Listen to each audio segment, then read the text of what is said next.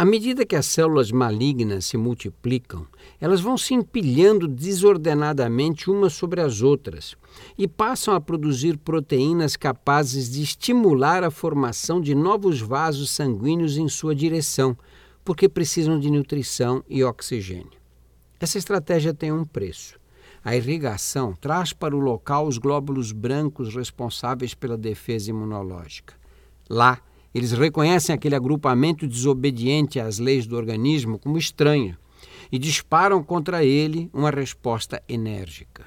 Ao serem atacadas, as células malignas lançam mão de todos os disfarces possíveis, da produção de proteínas que bloqueiam a maquinária de guerra dos glóbulos brancos à estratégia de se fingirem de mortas para despistar o inimigo quando conseguem sobreviver, entra em ação uma de suas principais armas secretas: a capacidade de se desgarrar do tumor inicial, esgueirar-se para dentro dos vasos, cair na circulação e se aninhar em outros tecidos, formando focos de metástases à espreita do momento propício para cumprir seu destino multiplicar-se.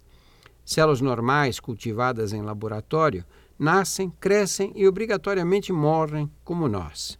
As malignas não. Se não lhes faltarem nutrientes no meio de cultura, multiplicam-se sem parar em qualquer órgão por décadas e décadas até o final dos tempos. São imortais. Esse é o segredo que escondem de nós.